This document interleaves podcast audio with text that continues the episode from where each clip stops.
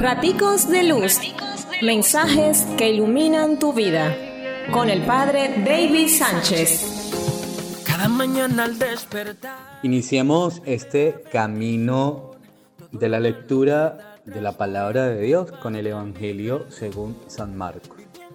Un evangelio que está situado en la segunda generación cristiana.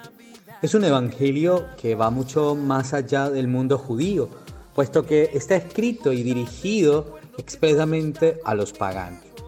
El objetivo del texto evangélico está expresado en las primeras líneas, la buena noticia de Jesús, Mesías, Hijo de Dios.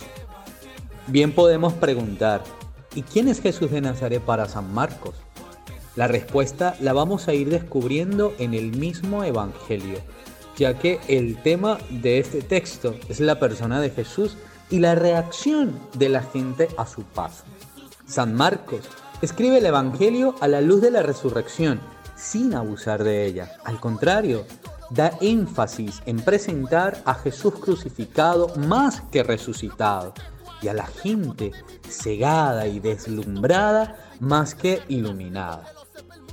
Desde que inicia, declara que ante todo Jesús es el Hijo de Dios y que el relato de su vida es una buena noticia.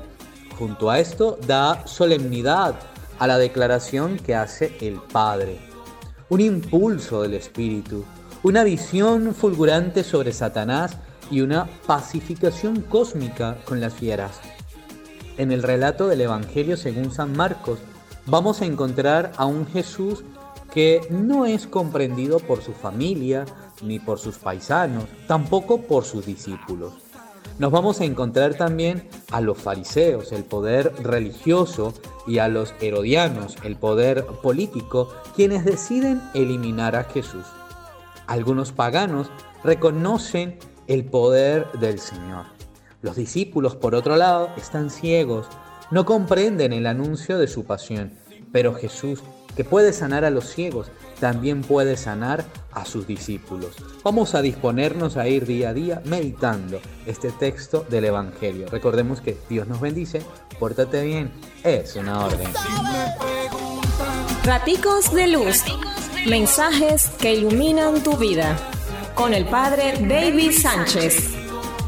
Si me